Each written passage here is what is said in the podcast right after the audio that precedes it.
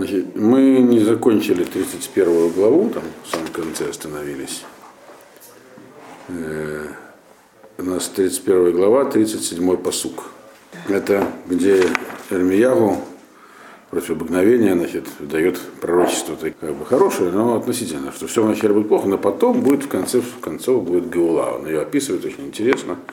Мы почитали уже это описание, и оно очень нам напоминает разные всякие э, процессы, которые даже сегодня происходят, но не закончили. Значит, заканчиваем. Э, Инеемим Баим, ну Машем, Вневнета Аир Ла Шем, Мидраханель Ад Шаар Гапина.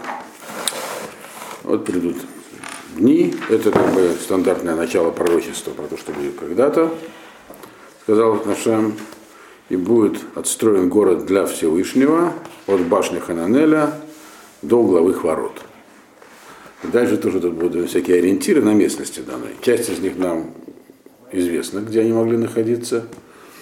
Э, часть известна очень приблизительно, часть неизвестна вообще. Э, все эти координаты. Э, но что здесь важно понять, написано, будет построен город Всевышнего, для, для Всевышнего. Это означает, что это больше не будет как бы город в колене Иуды, или в Бениамине, а такой будет экстерриториальный. Иерусалим будет центром всех, в конце концов. Вот. И не трех религий, а центром всех евреев, вообще всего мира. Теперь вот это самое, это башня Хананеля, это, я не буду вас посвящать во все детали изыскания, как пытались определить, что это за места такие. В общем, это, скорее всего, где-то севера, э, за, северо-восточный, северо-восточная крайняя точка э, городской стены. Она и примерно и сейчас там находится, где-то в районе музея Рокфеллера, где и сейчас стена. Вы знаете, что современная стена старого города не имеет отношения к той стене, которая была. Она была построена уже турками. Но местами совпадает, особенно с восточной стороны. А, которая Ирун, да? Которая во всех, вокруг всего старого города. Вот. Вот это примерно где она и сейчас, там где-то плюс-минус. Вот. Э, это башня Хананеля. Дальше написано 38-й посук. Воеца от Кав Вамида Нигдо Альгивад Герев Венасав Гуата. Э, э, и дальше как бы, тут выходит как бы линия строительная, имеется в виду как кава меда, кава это линия, меда измерительная. То есть когда строят стену, то натягивают веревку. Как бы вот такую вот. Ну, как вообще, как фундамент тоже, когда делают, вначале веревки натягивают. Вот туда будет выходить как бы такая линия, э, куда она пойдет, эта линия, к возвышенности становится Гарев. Что это такое, никто не знает, где находится, есть разные предположения, но это куда-то она идет, значит, в западном направлении и дойдет до места, которое называется Гуата. До, до, до Геватгеров, оттуда повернется, то есть сделать поворот на Сав Гуата, повернется в сторону э, Гуата, это скорее всего имеется в виду вот этот самый долина, которая там находится. То есть это из севера западного конца на юг значит, линия продлится. Вот.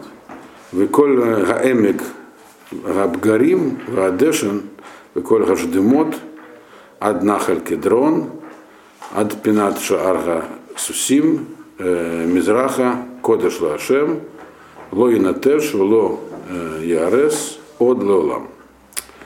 И дальше написана еще интересная вещь. И вся долина трупов и, и, и этого, и праха, это имеется в виду э, долина Гейгеном. Она где находится, нам хорошо известна, она и сегодня где была, такая долина э, э, к югу от старого города, она не входила в пределы э, Иерусалима э, во времена храма. Здесь написано, что она тоже войдет, тоже будет добавлена она называется долиной, трупа, долиной трупов и праха, потому что там э, сжигали трупы, и там же были всякие, проходили поклоннические церемонии. Мы тут про это говорили, это написано да, в книге Малахим. Да, это написано и в книге Ермиягу, и в книге Малахим, мы это проходили уже. Она будет тоже включена в городскую черту во времена Машеха, написано. Вот.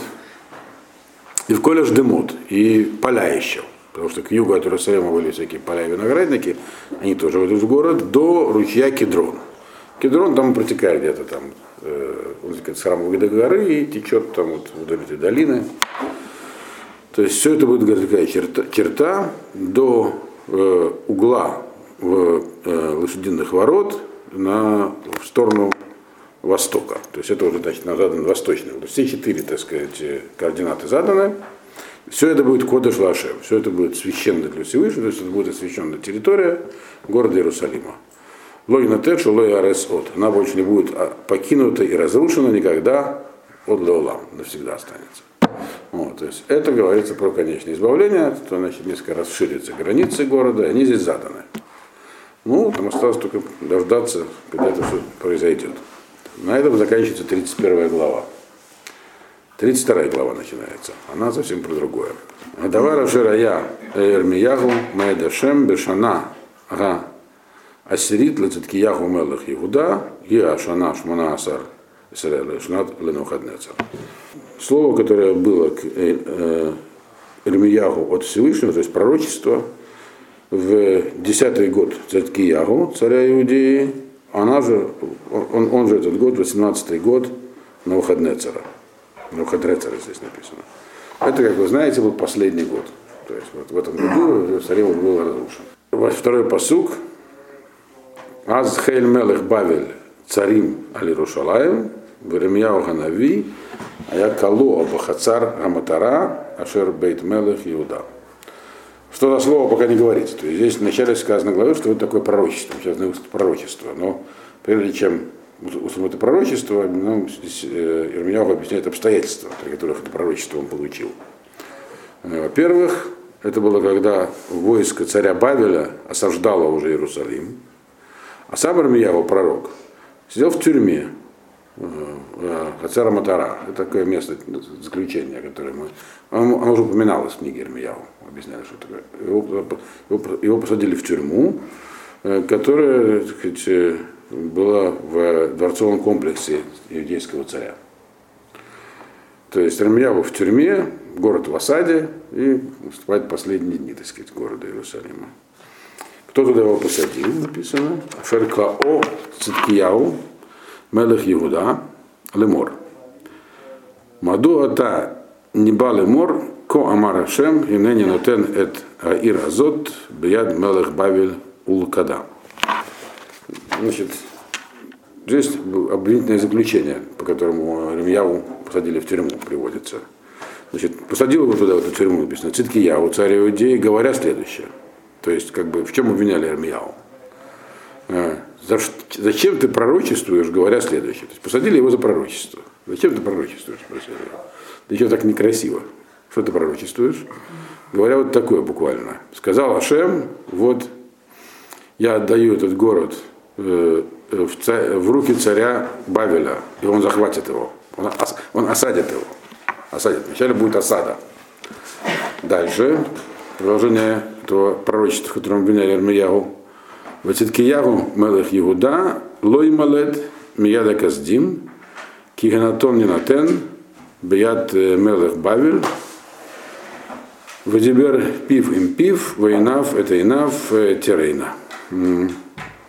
А Циткиягу, царь Иудеи, не сможет спастись от э, халдеев. Халдеи, они же ассирийцы. Вот, Каздим их называем.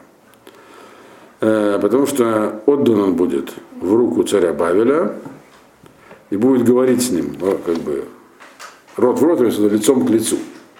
То есть будет на допросе у самого царя, у Навуходнецера. Э, Война это ина в Тирена. И глаза его, то есть глаза царя, увидит глаза царя Бавеля, то есть Навуходнецера. Что здесь написано? Здесь написано сразу несколько вещей. Во-первых, он пророчествует, что э, Циткеву пытается спастись. Во-вторых, что ему это не удастся. И оно так и произошло в итоге.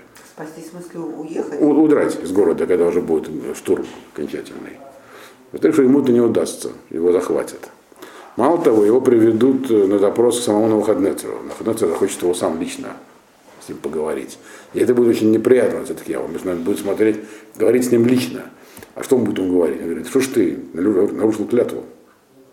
Когда человек э, таки я уклялся, на то, что не будет э, с Египта выводить шашми и не будет восставать против Навуходнецера, но не сдержал свое обещание. И поэтому вот он как бы упрек, когда к нему прямо, прямо к нему сейчас цель говорит, ну как же ты мог так поступить? Некрасиво, стыдно. То есть ему будет стыдно. То есть будет неприятно упрек. И дальше написано, что и глаза его увидят глаза царя. То есть это будет последнее, что он увидит, другими словами. Потому что, как мы знаем, все-таки Яву ослепили после этого разговора. Вот. Как бы самое маленькое, что могли с ним сделать на тот момент. С дочерем Нухаднецер он поступил э, некрасиво, обещал, его поставили специально как более лояльного. Он сказал, все будет в порядке. Вот. Но с нашей точки зрения он не слушался пророка. То есть это было обвинение. То есть, э, то есть это пророчество, которое дал Армиягу, за которое его посадили в тюрьму. То есть на момент, когда это все писалось, это еще не произошло, как бы, говорит, я сидел в тюрьме, вот по такому-то обвинению, это то, что я сказал вот это вот, так говорит Армияу. А так оно потом все и случилось. Так. Э, убавил э, Юлих, Циткиягу, Вышам Иге, от Пагдиото Наумашем, Кидалахаму это Каздим, Лотоцлиху. И в Бавель уведут царя Циткиягу, уже не называя его царем, Бавель ведут Циткиягу, и там он будет, пока не вспомня его, имеется в виду погоди, когда до него очередь не дойдет. То есть пока его там не убьют, другими словами. То есть он будет какое-то время заключенным, слепым, а потом его казнят. Там убавили Циткиягу. Вот сказал Рашем, э, Китилахамует Каздим, вот слиху. И а то, что вы будете воевать с халдеями, вам не поможет. Не войну вы проиграете. Вот. То есть, другими словами, э, здесь Армияву нам коротко рассказал обстоятельства, рассказывает своего, так сказать, этого пророчества, которое он сейчас получит. В тот момент он сидел в тюрьме по обвинению вот в этом пророчестве, которое он высказал, что, что, что такие вещи пророчествуешь, иди в тюрьму, а как что он может сделать? Он пророк. Дано пророчество. Может, ему и самому неприятно такие вещи говорить. Скорее всего, неприятно ему, жаловался. Но он не мог его удержать при себе. Пророк не имеет права удерживать пророчество. Получил, передай. Хотя это грозит тюрьма. Но он здесь сидел. Э, но его помните, что Аш ему обещал, что его не, не сумеют казнить, убить. То есть жизнь ему была гарантирована, а хорошая жизнь нет. Просто жизнь. Вот. Шестой посук. Вайомер Ирмиягу. А я давар Алайля Мор. Дальше он, э, закончив излагать обстоятельства своего, так сказать, э, личной жизни на момент пророчества, приступает к самому пророчеству. И говорит он следующее. Владимир Ирмиягу, вот сказал Ирмиягу, было слово Бога ко мне, говоря следующее. То есть, где это было слово? В тюрьме. То есть прямо вот в тюрьме он значит, получил пророчество довольно интересно. Что ему сказал Ашем? Седьмой посуд. Гене э, Ханамэль бен Шалум Дотха Байлеха Лемор Кнелеха эт э, Сади Ашер Банатот Килеха Мишпада Геула Ликнот.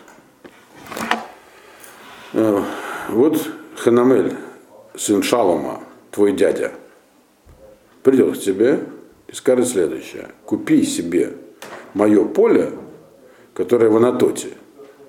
Потому что у тебя право выкупа, чтобы купить. Выкупа Геула, чтобы купить его. То есть здесь э, в чем пророчество состоит?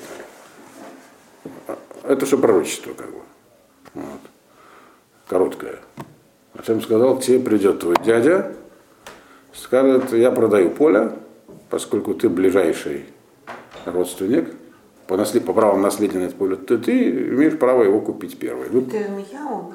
Ирмияву, да, да. Он предложит Ирмияву, сидящему в тюрьме, купить поле. Вот. Ну, даже не поймем, что оно не странное. Да, ну, вообще-то да. Ирмияву тоже показал, что оно странное. Он потом э, задаст этот вопрос, если мы сегодня до него дойдем. Значит, и тут непонятно, в чем пророчество, где оно кончается.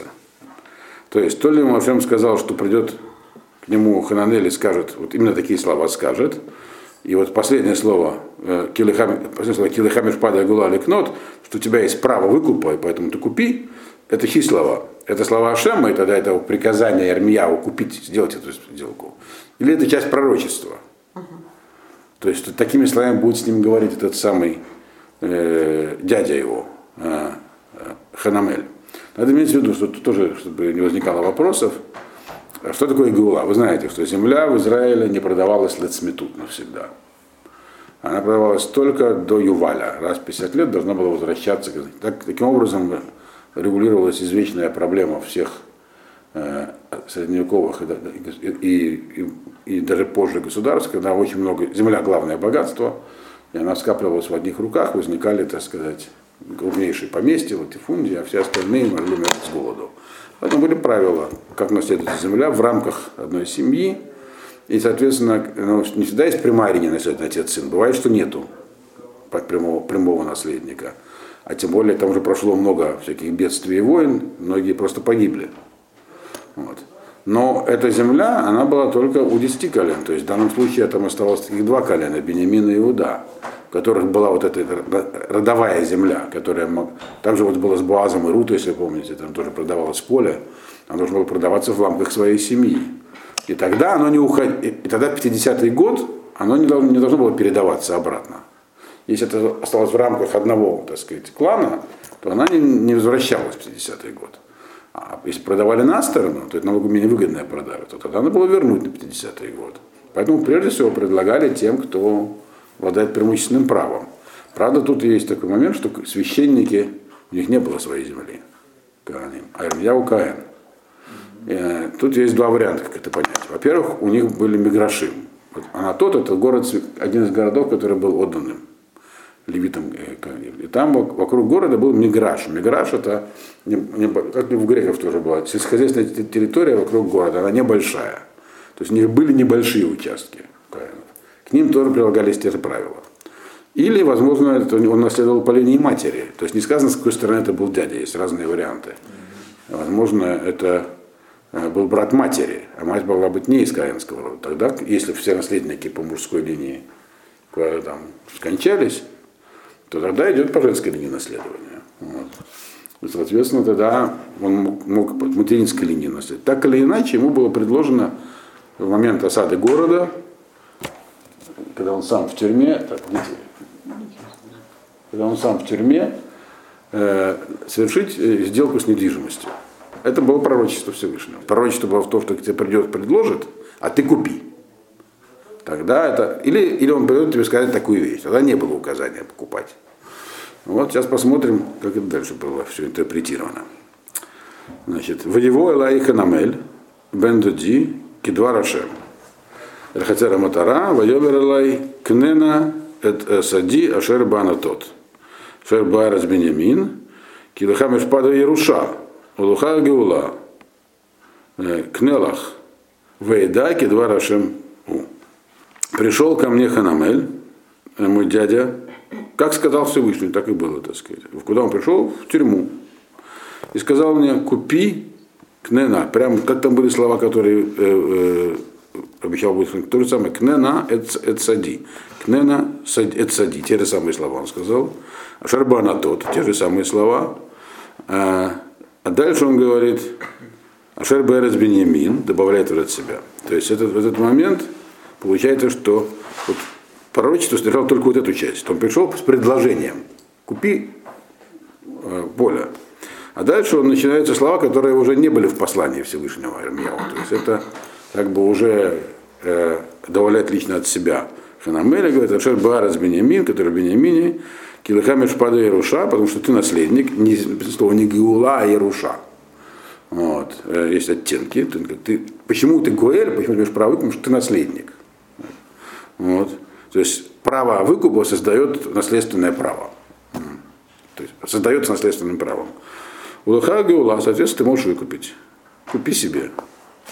Вейда кедва Рашемгу. И туда я понял, что это было слово Всевышнего. Что слово Всевышнего? Что последние слова, которые сказал Рашему, купи себе, это было слово Всевышнего ко мне, то есть указание, не часть пророчества.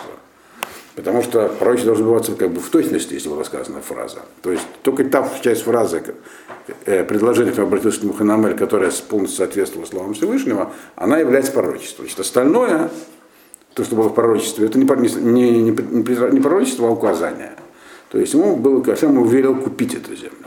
Так он и понял теперь это. Это он сказал, теперь я понял, в чем были слова Всевышнего. Мне было велено купить эту землю. То есть мне, предложат сделку, я должен ее совершить. Ну, раз сказали, значит, он совершает. Э, Девятый посук. Вайкне эда саде меет ханамель бен дади, ашер банатот, вешкалало эда э, шива шкалим в эсрима кесев. И купил я поле у Ханамеля, своего дяди, которое в Анатот это поле, в Эшкалало, и он, я, я ответил ему серебра 9, э, 7 шекелей и, и, и 10 каких-то э, кэсов тоже, серебра. Какая монета здесь имеется в виду, вес точнее, не указано. То есть 7 шекелей мы знаем, сколько это в весовом эквиваленте. Есть разные виды шекелей, но обычно при таких сделках употреблялись такие протоденьги. Шекели, э, шекели это кусочки серебра. И там могла стоять царская печать на них, что впоследствии стало, развелось в деньги уже, когда их стали э, штамповать.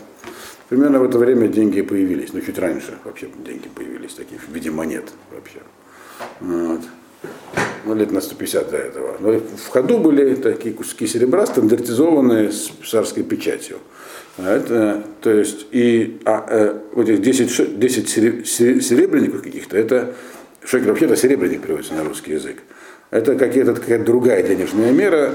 Аналогично предположить, что это гера, которая, это гера это 1 двадцатая шекеля. Тогда, получается, он купил за 7,5 шекелей. Чтобы вы понимали, 7,5 шекелей это были очень большие деньги. Но в весовом эквиваленте это меньше 100 грамм серебра. Это, это вообще надо иметь в виду, что серебро сегодня, то есть когда мы переводим всякие стоимостные э, понятия на по весу серебра сегодня, это неправильно. Потому что серебро сегодня перестало быть таким редким металлом. Его добывают в рудниках, оно очень дешево стоит сегодня серебро, 20-30 рублей грамм стоит.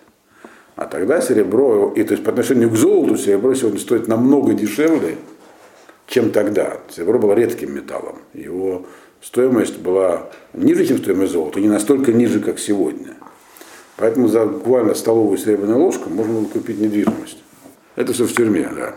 Там можно было бы что-то купить. Ну, очевидно, у меня были связи, держали. Все-таки он, человек, который, кто происходили необычные вещи, его посадили в тюрьму, но, так сказать, позволяли совершать сделки. Значит, он в тюрьме, значит, ему отвесил это дело, э, количество серебра. Ну, еще повторяю, по тем временам это большие деньги. Вот, большая сумма. Э, Ваихтов, бе- десятый посук, Ваихтов бесефер, Ваихтом, э, в Аэд Эйдим, в Ишколя Кесов Бемазнаем. И записал это в книгу, то есть документ составил, и подписал свидетелей, и взвесил это серебро на весах. То есть мало того, что оно было стандартизовано, он еще при свидетелях его взвесил. То есть что он сделал Ирмияу? Он выполнял волю Всевышнего. Он сказал, сказал купить. Он сделал все возможные киньяним, все возможные виды приобретения деньгами. Вот. Что, э, мы знаем, что сегодня сделки по еврейскому закону не совершаются деньгами. Деньги это просто плата, сделки совершаются. Но это постановление мудрецов. А Тора говорит, что передача денег это есть способ покупки. Вот как бы. Э, Так вот, он передал деньги, это один вид приобретения, потом документ, это другой способ приобретения. Вот. И свидетелей привел. То есть все это он сделал как можно более формально, так чтобы было не придраться, что сделка, сделка совершена. То есть он выполнял волю Всевышнего. Он сказал купить, он купил. Отдал целое состояние. Ну, не состояние, но, в общем, серьезные деньги отдал.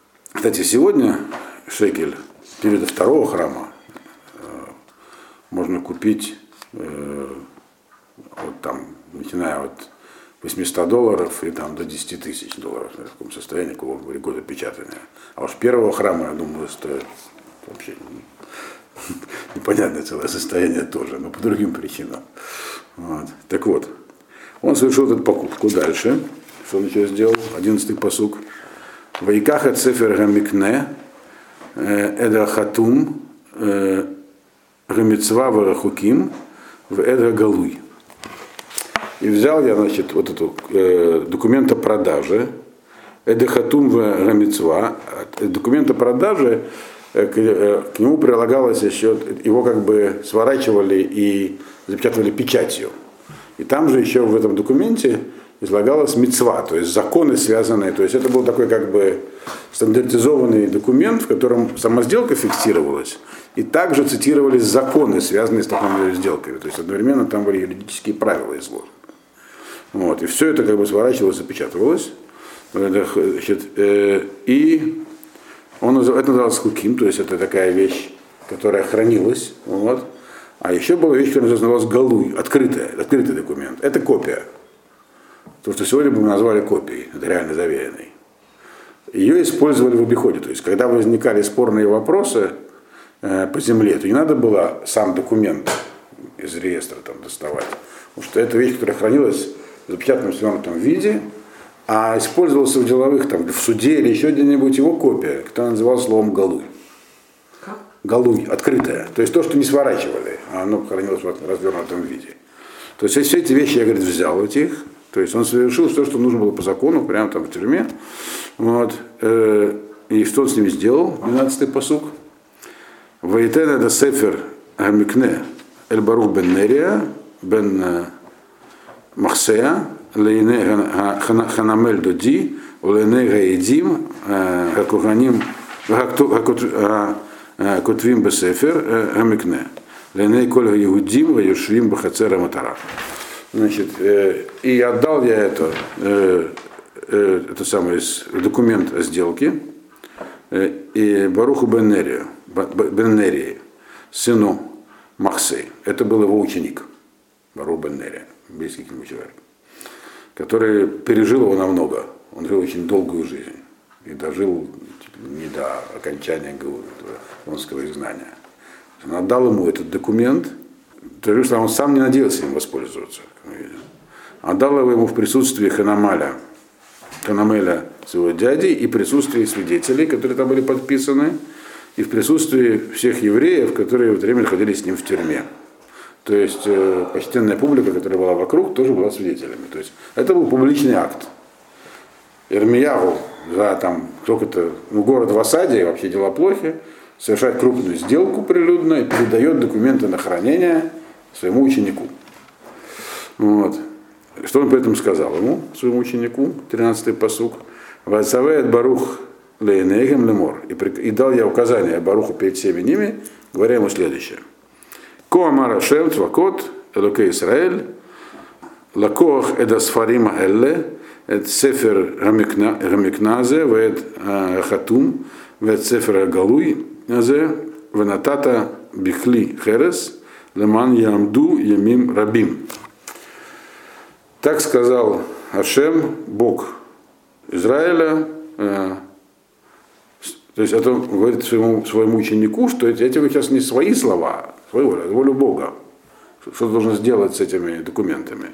Возьми эти документы, вот это вот э, документы покупки, и все, что к нему прилагается там, с печатью и как бы его нужном ему виде, а также копию Сефера Галуй, то есть тот э, документ, который используется в повседневных делах, все это вместе, э, и положи в глиняный сосуд, чтобы они сохранились на долгое время. Мы знаем, что документы хранили в таком виде.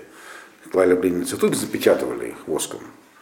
Таким образом они сохранялись. И находят вот, э, кумаранские свитки, э, документы времен Баркоба в таком виде в пещерах в Иудейской пустыне находят. Вот. Полная сохранность. Ну да, в общем, да. Не, не, не везде, но в целом, если, они, если этот кувшин не разбился и печать осталась, то они там хорошо сохранялись. По крайней мере, на долгие годы точно. Вот. До конца Вавилонского года должны были сохраниться. То есть он сказал, храните эти документы. Вот. Почему? 15-й посыл. Амара Шем Свакот, Локе Исраэль, от Якне и от Якану Батим Васадот, Векрамим Баарец Азот. Уже так сказал Ашем, Бог воинств, Бог Израиля, еще будут покупать дома и поля, и виноградники в этой земле. То есть, другими словами, это было такое символическое действие, которое показывало людям, что хотя часто конец наступил, но это не навсегда. Придет время, все эти документы понадобятся. Потому что будут совершать опять сделки, будут выяснять, где чья собственность, И тогда вот как раз выяснится, и хранить их нужно для кого? Естественно, не для самого Ирмияу, а для его наследников. Потому что он понимал, что...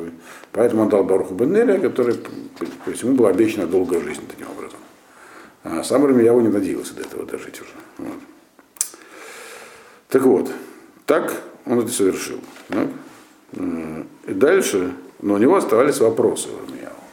То есть ну, по поводу всего, что происходит. То есть вопросы понятные, мы тоже можем понять. Он пророчествовал, его посадили в тюрьму, вдруг сидя в тюрьме, он совершает некое действие такое. Вот он обращается к Ашему со своими вопросами, это уже не в первый раз. Что он говорит? Э, здесь начинается молитва Ирмияу. Э, молитва, в конце которой будет вопрос. Вот. Мы сегодня, наверное, не успеем даже молитву закончить, а потом будет ответ после этого. Что будет? В чем была его молитва? Это значит, у нас 16-й посук. Вейдпалель Рашем Ахарей Тити Эт Сефер Амикне Эль Барух э, Бен Нерия Лемор. И он говорит, я помолился Всевышнему, после того, как я отдал вот эти документы Баруху Бен Нерия, помолился, помолился говоря следующее. То есть помолился, обратился к Богу. Вот. Напрямую. Не дожидаясь, пока Бог к нему обратится. С тем же он обратился. Он говорит так, 17-й посук. Кстати, здесь изложены очень такие вещи глубокие. Ага, Ашем Луким. Гене это сита это шамай ведарец, бекухаха гадоль, безрова натуя, ло и пале мимха коль давар. Здесь он излагает, я бы сказал, ряд теологических принципов, чтобы сегодня вы сказали. Так оно и есть, на самом деле. Прежде чем обратиться с вопросом. Он говорит о том, как он видит мир и роль Бога в нем. Из, из, из этого у него вытекает вопрос. С чего он начинает? Он говорит так, вот Ашем, ты сделал весь этот э, небо, небо и землю своей великой силой и простертой рукой. И ничего не может от тебя спастись, ничего не может скрыться от тебя. То есть он говорит здесь про... Он здесь разные аспекты, то, что это словом Ашгаха обсуждает. Вначале он их перечисляет, виды Ашгаки. Бахавка это божественное управление, как оно, из, из чего оно состоит, а потом приводит их э, как бы демонстрацию, примеры. Как. Первое, что мы должны сказать в этом, по этому поводу, это что ты сотворил весь этот мир. То есть сотворил его, э, и Ашгаха, которая самое первое, то есть божественное проявление в своем мире, первое, это акт творения сотворил его в том виде, в котором он есть, то есть со всеми созданными в нем законами, но при этом это, что называется, это, это, это, это передано словом бекохаха, своей силой. То есть акт творения – это свидетельство возможности творить силы. А потом говорится и безрона туя, и про, а рука, которая простерта, что означает, что делает рукой? Действие производит. Так? Рука это то, что работает. То есть сотворение, не за, то есть само по себе творение это однократный акт, проявляющий величие, но он не заканчивается на этом. то есть то, что в мире происходит, постоянно управляется. То есть, другими словами, мы это знаем, процесс творения не, закон, не, не закончился на самом творении. В него есть еще управление постоянно, что и символизируется рукой, которая протянута. Вот. И при этом получается... Рука не может символизировать творение. И рука символизирует управление. То есть творение имеется в виду законы, которые созданы, если их не поддерживать, угу. то все придет в состояние хаоса опять. Угу. То есть необходимо ручное управление миру. Законы действуют, они кажутся незыблемыми, но на самом деле они существуют, поскольку, поскольку Ашем их осуществляет постоянно. Это как бы обычно говорят про, про, про море, что там стояла вода там. Э, падала. А не падала. Почему? Потому что он дул все время, ветер дул. Как только прекратит, до свидания. Вот. То есть это дальнейшее проявление Жгахи в мире в том, что мир э, существует э, в упорядоченном виде. То есть законы, которые были созданы, продолжают работать. То есть их кто-то заводит все время. Вот. И, соответственно, получается лови половим хада коль давари. И поэтому все, ну, тебя ничего не может скрыться и спастись. То есть, другими словами, если захочешь, то можно сразу так, руку убрать, и все придет э, то есть ничего само по себе не, не, не, не творится и не существует. Ты сотворил, ты осуществляешь. Это говорит, я знаю. Так, это первое, что он сказал. Дальше он говорит, это как бы Ашгаха управление миром, в смысле мира глобального, еще не, э, не разбирая его на отдельные виды творений.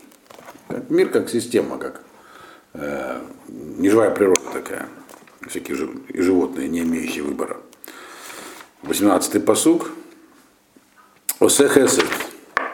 Лафим умешалем авон авод аль хейк бнеем ахарейгем акелех гадоль гибор гадоль гибор ашем цвакот шмо осуществляющий милосердие тысячам отплачивающий за грехи э, отцов на, как бы, детей, на, на детям их после них. Э, Ашем великий, могущественный Бог. Э, а Бог воинств, его имя. То есть здесь что говорится? Здесь говорится, что кроме, а, так сказать, на управление миром с точки зрения физических законов, которые в нем действуют, есть еще управление теми, кто обладает правом свободного выбора, то есть людьми. Они тоже управляются. В общем, это называемый Ашгаха Квалит, как сообщество людское, как человечество. В чем это проявляется? Что есть э, проявление милосердия в этом мире. Кто-то его заслужил, получает в целом. Народы, какие-то группы людей. Есть те, кого постигает наказание, причем как именно как группу. Э, дети, отцы. Вот. Э, И в этом проявляется величие, могущество Всевышнего и то, что он Бог воинств. Э, То есть, что, что такое гадоль, величие? То имеется что в нем, в чем величие в этом смысле, в управлении людьми, как бы, вот, в осуществлении общего управления всем человечеством. Что, как можно э, оказывать милосердие не тому, кто его служил конкретно, а как некой группе людей. Через то, что это очень сложная причинно-следственная связь во всех поступках. Поступок одного, это свой поступок другого, третьего, они ветвятся, то есть как бы как, ну, то, что называется эффектом бабочки на сегодня в современном языке. И всем этим ты управляешь. То есть ни один поступок не остается без ответа, даже когда если он там, э, даже в его отдаленных проявлениях, последствиях. Все это тоже является объектом управления. Вот. Это называется словом гадоль, величие. Вот. Э, могущество э, это когда могущество это еще большая вещь, это в том, что э, иногда нужно сделать так, чтобы возникла новая причина следственности. Нужно направить куда-то это развитие. Они не сами по себе происходят эти вот последствия поступков. Это не просто некий стихийный процесс, он еще и направляется. Это вот то, что он говорит Гебор, могущество. Вот. Ну и то, чтобы этот самый Бог воинств, то, что на русский язык переводится, что вообще все силы подчинены ему. То есть до всего этого существует много ниточек. Все это подчинено одному Творцу. Вот. Так он сказал здесь Армиягу. И что и дальше он говорит, 19-й посуг, Гдоля яйца, да, Гдоля яйца варав галила, Ашер эйнеха пекухот аль коль дархей бне адам, латет ла иш кедрахав, окиприма лалав. Велик, так сказать, можно сказать, ты велик также и в деталях. И разбираешь все поступки, которые видят, потому что глаза твои открыты на все пути людей, чтобы давать каждому человеку, как он заслужил, как он, кстати, с тем путем, которым он пошел. И Киприм Алав, и, и, по, и, соответственно, и по, по, и по плодам его действий. Имеется в виду, здесь говорится про то, что кроме вот этого общего управления человечеством, каждый человек в отдельности еще управляется. Не, не как член группы человечества, а сам как единица. Для этого что, в чем это состоит? Что, ну, кроме того, так сказать, что есть последствия поступков и на других, каждый сам человек дослужил, чтобы ему его поступки были оценены индивидуально и получил, соответственно, за них то, что заслужил ту или в другую сторону. И это тоже ты осуществляешь, он говорит. Вот. Это, естественно, это слово Маалалав, это индивидуальные поступки. И не сами, оцениваются и сами поступки, и их последствия тоже для каждого человека отдельно. То есть это все, говоришь, это, я говорю, это все ты, это все твоя, это все, что называется словом Бог. Вот это все вместе. Вот. Дальше 20-й посуг. Шерсанта вот тот умуфтим баарец Мицраем, ада ямазе, убы Исраэлю, убы Адам, витааселаха, шемка ямазе. Здесь Ремьяу переходит теперь конкретным примерам того, где мы видим вот эти проявления Всевышнего, в тех местах, где мы видим в том смысле, когда это видели, ну, вещи, которые невозможно оспорить, которые все видели.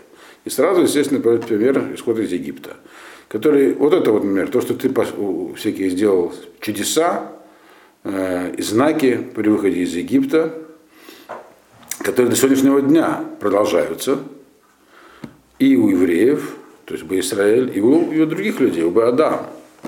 Это Асел и Хашем И они, так сказать, твое величие подтверждают до этого. Имеется в виду, что вот те процессы, которые мы увидели ярко в Египте, которые нарушали законы природы, то есть направлял э, ситуацию э, не в соответствии с тем, как были изначально сотворены законы, а, а показывал такое вот индивидуальное управление.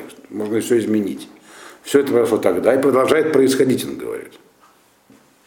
Они, это происходило и потом, это может любой увидеть. Причем происходит, говорит, не только э, у Бне Израиля, у Израиля, но и у других людей. То есть чудеса случаются такого рода, он говорит. То есть это тоже все, это, это как бы пример проявления того, что ты управляешь творением как хочешь. Вот. Э, дальше, 21 посук. Ватуцет э, Амхайт Исраэль Мерец Митраем был тот умовтил, Баят Хазака, Базрона Туя, Умара Гадоль. Это из э, прямой истории цитата. И вывел ты народ свой Израиль из Египта э, знаками и чудесами, рукой сильной, мышцы простертой, великим страхом. Вот. Прочтем сразу еще 22 посук. Ватитен э, лаем эда арет зазот, ашер нишбата лаавотам, латет лаем эрет зават халафу дваш, воево уиршота, волошам у беколха. А, нет, это 23 уже оставим пока. Вот. И ты отдал землю эту, который поклялся отдать их про отцам, отдашь им землю текущим отковым медом. То есть Иерусалим говорит здесь следующее. Это тоже проявление а, божественного управления. Он говорит, вот э, э, как группа людей, евреи, были подвержены вот этому управлению групповому, были выведены из Египта всеми этими чудесами, потом пришли в землю Израиля, и получ, каждый получил землю. То есть каждый была, внутри этой общей, общей картины была индивидуальная судьба каждого. Каждый получил землю, земля давалась каждому отдельно. Вот. Э, мы еще один посуд прочтем, э, потому что там дальше начинается его вопрос. До этого места молитва. То есть до этого места он объясняет Ашему, кто такой Ашем. И меня говорит Ашему, как я понимаю, кто такой Ашем. Вот. Э, и нам, соответственно, сообщает об этом. Воевову и Рашуата, вело Шаму Бекулха, Убатаратха, Логалаху, это Коля Шер цивита лаем ласот, лосу, ватакрео там, это коль граазот. Пришли они эту землю, расследовали ее, не слушали твоего голоса, законы твои не выполняли, то есть по Торе не шли, все, что ты приказывал им делать, не делали. И вот с ними случилось все это зло. Да? То есть вот как бы это все и вытекает, то, что происходит, происходит, это и есть так и должно быть, потому что так ты управляешь миром, так я понимаю. Дальше возникает вопрос, собственно, а тогда чего землю покупать? Но ну, это мы в следующий раз прочтем. Э, Все это он говорил, чтобы задать свой вопрос. То есть, другими словами, как бы сверялся с Зашем. Я правильно понимаю ситуацию, он говорил? Правильно? Да, вот ответил на вопрос.